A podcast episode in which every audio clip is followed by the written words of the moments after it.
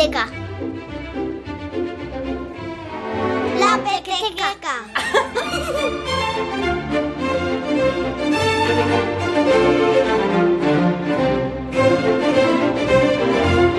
Hola, ¿qué tal? Bienvenidos a La Pequeteca, un espacio en Radio 5 que apuesta por la literatura infantil.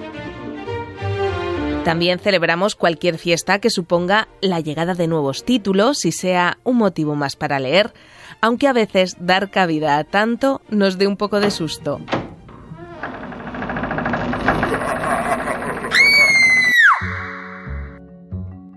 abrimos la puerta de la pequeteca a las lecturas que nos dan susto o lo intentan, como La pesadilla a los dos pollitos de Claude Ponty, Trombolina y Mucho Lío, que Club Editor, a través del sello La Amiga Imaginaria, nos acerca una vez más.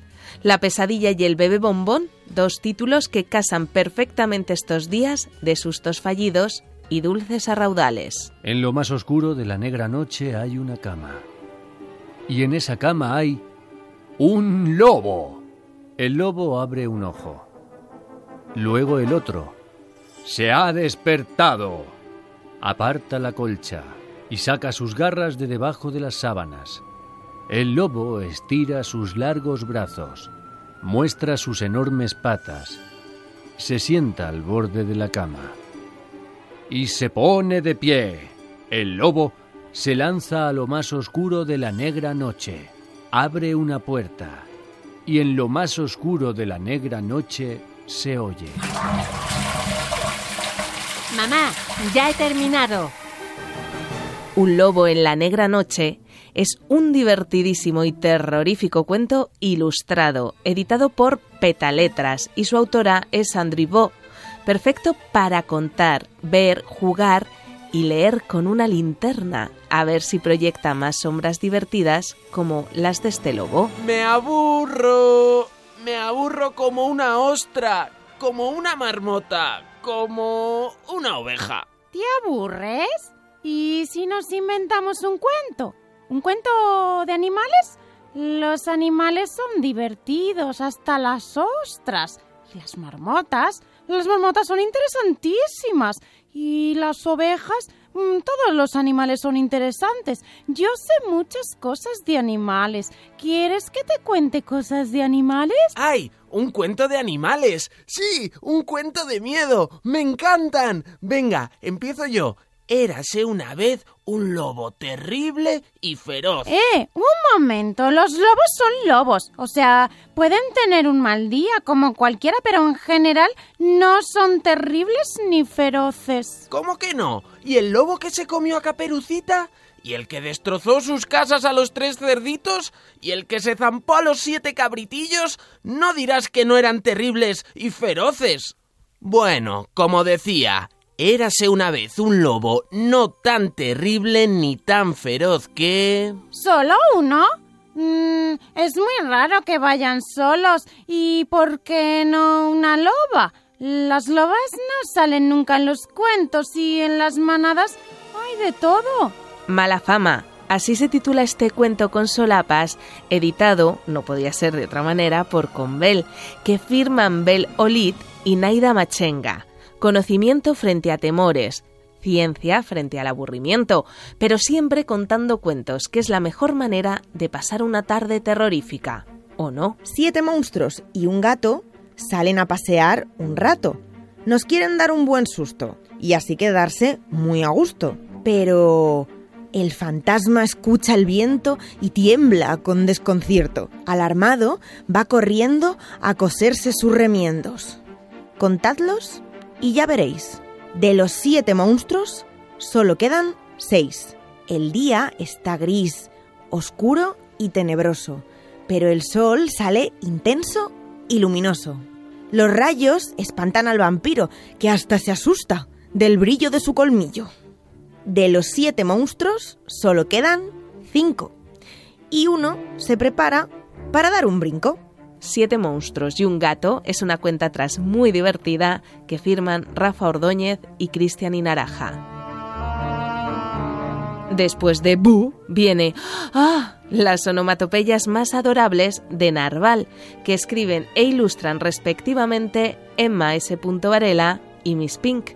Su nombre era una auténtica premonición. Todos los seres con los que se cruzaba exclamaban al verla. ¡Oh! Sí, soy ya, contestaba la fantasma sin que la hubieran preguntado, pero lo hacía de un modo tan tierno que todos contestaban aún más alto. Resultó que en el mundo de monstruos y alimañas, ser distinta suponía un auténtico problema. Cuanto más bonita era, más rechazo creaba a su alrededor. A veces pensamos que para encajar tiene que surgir la magia. Es lo que le ocurre a Aida, una niña de nueve años que durante sus vacaciones de verano se encuentra en el bosque un gorro negro de pico, de bruja, que se va a poner para ir al cole, y con el que la magia se abre camino. Y eso le gusta. Al día siguiente, Ida fue al colegio con la nueva ropa negra de bruja. Pablo y Valeria se pararon en la escalera y se la quedaron mirando con curiosidad.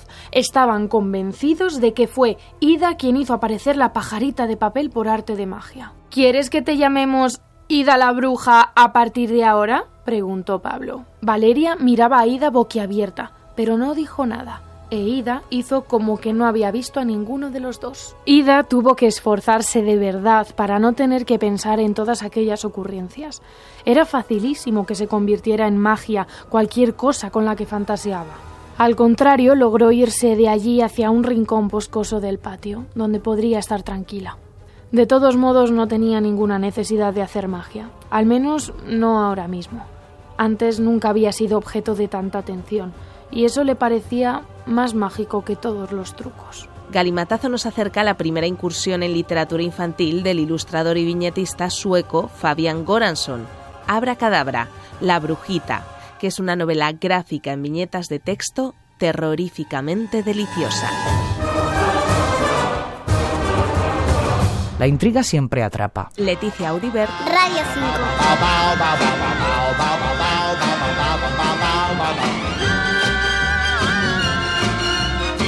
When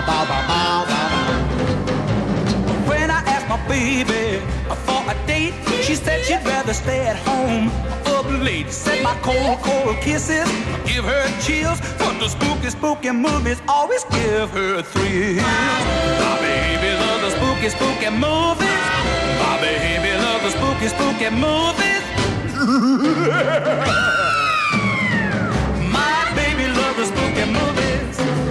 Bow, bow, bow, bow, bow, bow, bow, bow, bow, bow. She said if I look like a King Kong, a big and hairy and a mean and strong, I might have a chance to compete with the things she calls the creature from the deep. My baby loves the spooky, spooky movies. My baby loves the spooky, spooky movies.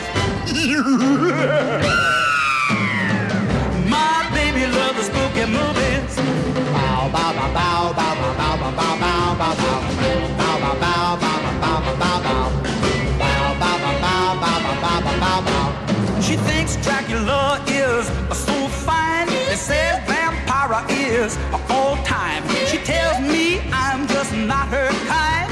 I guess the one for her is Frankenstein. My baby loves the spooky, spooky movies. My baby loves the spooky, spooky movies.